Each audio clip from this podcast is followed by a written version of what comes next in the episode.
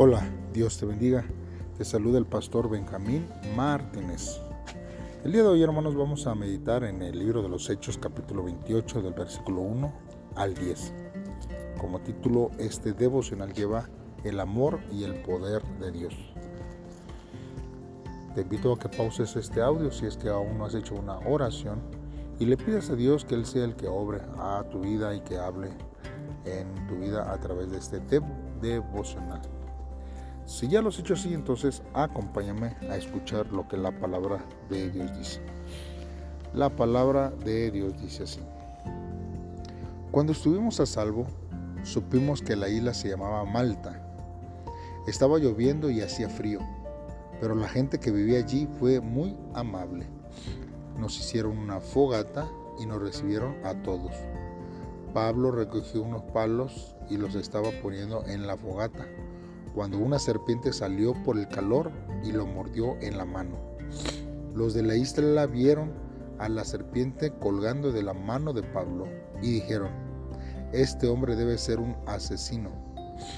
No murió en el mar, pero la justicia divina no lo deja vivir.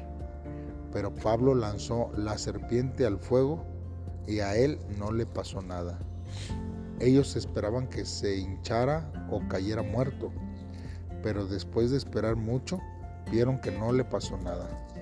Así, que cambiaron de opinión y empezaron a decir que Pablo era un dios.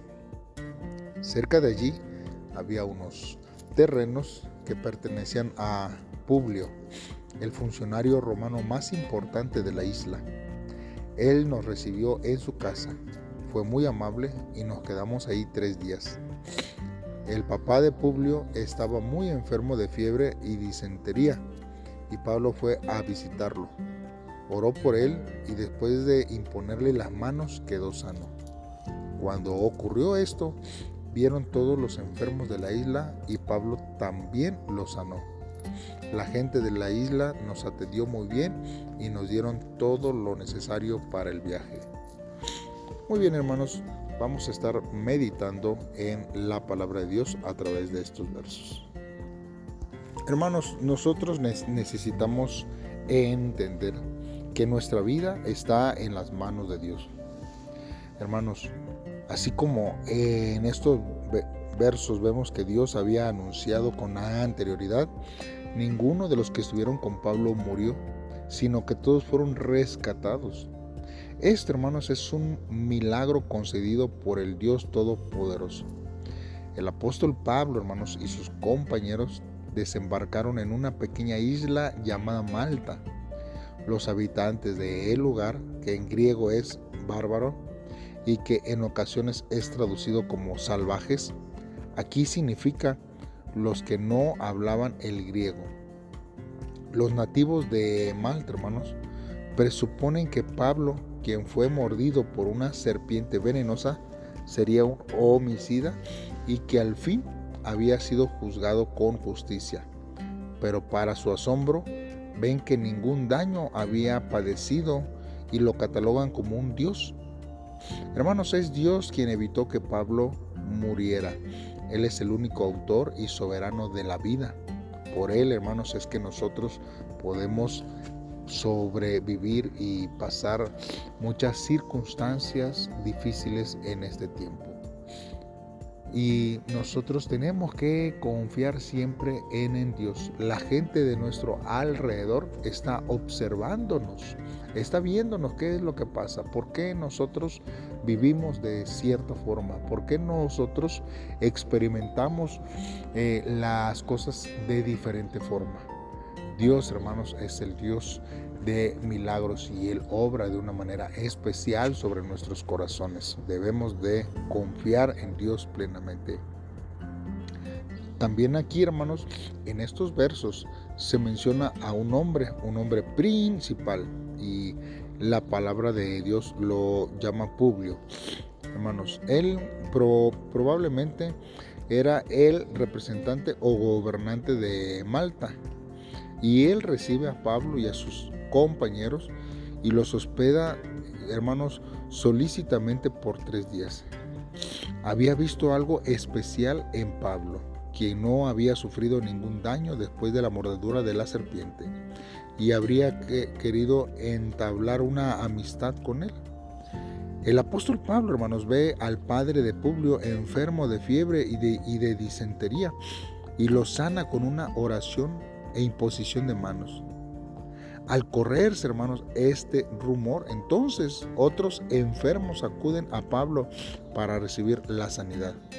Al final, el viento huracanado, hermanos, fue la providencia de Dios. Pablo cumple su llamado de evangelista dando a conocer el amor de Dios en Malta. De manera imprevista, fuimos llamados a transmitir el amor de Dios y el poder del Evangelio en todo tiempo y en todo lugar. No había ninguna dificultad por el idioma, eh, sino que ellos pudieron experimentar el amor de Dios.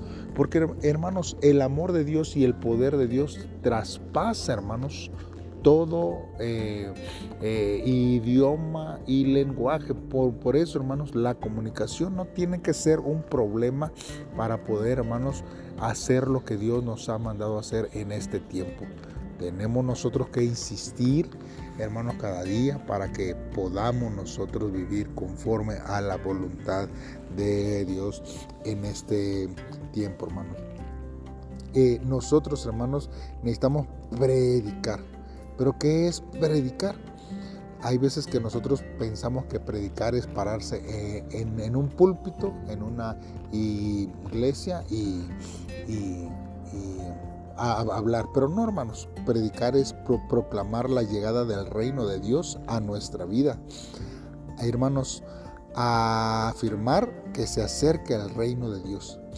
Es lo mismo hacerle saber a la gente que nosotros podemos recibir y gozar de, la herencia que Dios preparó gracias a la llegada de nuestro Señor Jesucristo. Sin embargo, hermanos, Dios revela su presencia de varias maneras, debido a que muchas personas no lo aceptan solo con escucharlo. Sanar enfermedades en el nombre de, Jesucristo es también una revelación de que el reino de Dios ha llegado, hermanos, y que todos tienen acceso a él. Recibir la restauración y sanar a otros es lo mismo que proclamar. En otras palabras, hermanos, difundir verbalmente la llegada de la soberanía, la soberanía de Dios es predicar, hermanos, y proclamar. Sanar enfermedades es mostrar por medio de obras el hecho de que el reino de Dios está aquí. Cuando sucede la proclamación valiente y el milagro de la sanación, se duplica la transmisión del poder de Dios a la gente. No se imagina lo difícil que es que un no creyente tenga fe. Sin embargo, nuestra proclamación y testimonio son una gran fuerza para hacer realidad aquello tan difícil, hermanos. Al predicar, pidamos la ayuda para poder proclamar el Evangelio con valor y para demostrar específicamente el amor y la misericordia de Dios. Entonces recibiremos el poder de una nueva dimensión hacia nuestras vidas. Hoy, hermanos, podemos reflexionar por lo menos en dos cosas a través de este devocional. Primero, hermanos, es qué debo hacer con la vida que Dios nos ha concedido. ¿Qué es lo que Dios nos quiere enseñar? Dios quiere, hermanos, hablar a nuestros corazones.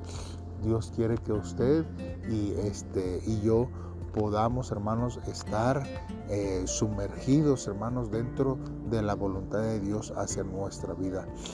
No nos, no nos dejemos conformar, sino siempre, hermanos, debemos de pedirle a Dios que Él nos ayude a cumplir su propósito en nuestra vida.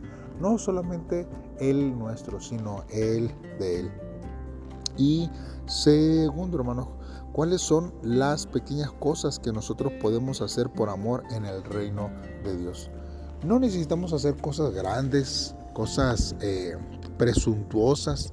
No necesitamos, hermanos, no, no nosotros, hermanos, eh, tratar de impresionar a, a alguien, hermanos. Con las cosas pequeñas que nosotros hagamos por amor y sobre todo por amor a Dios y a nuestros hermanos, nosotros podemos hacer, hermanos, el cambio este, eh, o la diferencia, hermanos, en medio de la iglesia, eh, en medio del lugar donde nosotros vayamos a estar. Así que, hermanos, pues eh, le invitamos para que usted, hermanos, pueda eh, de, una, de, una forma quizás no tan grande o espectacular o con mucho público, ahí en lo secreto, ahí en lo poco, usted pueda hacer la voluntad de Dios. Hagamos una oración a Dios en ese tiempo y pidámosle a Él que sea el que nos ayude para llevar a cabo su voluntad. Padre, en esta hora estoy delante de ti, Señor, porque tú eres bueno, tú eres grande, tú eres maravilloso, Dios. Tú eres el autor de la vida, Dios. Perdónanos, Señor, si hemos vivido a manera Señor, como si fuésemos nosotros el dueño de ella y tú no tengas que intervenir en ella, Padre. Hoy reconozco que si hoy yo respiro es porque tengo una misión que cumplir en este mundo. Ayúdame a cumplir fielmente el llamado que me has encomendado, oh Dios, y así, Señor, seguirte solamente a ti, Padre. En esta hora yo te lo pido, Señor, danos la fuerza para hacerlo en todo tiempo. Gracias Jesús por tu gran amor que brindas hacia nuestra vida y por darnos la oportunidad de que nosotros podamos proclamar tu evangelio en todo lugar. Gracias Jesús, gracias, te amo. Amén.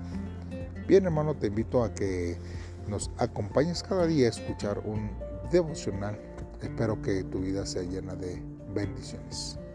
Nos vemos mañana.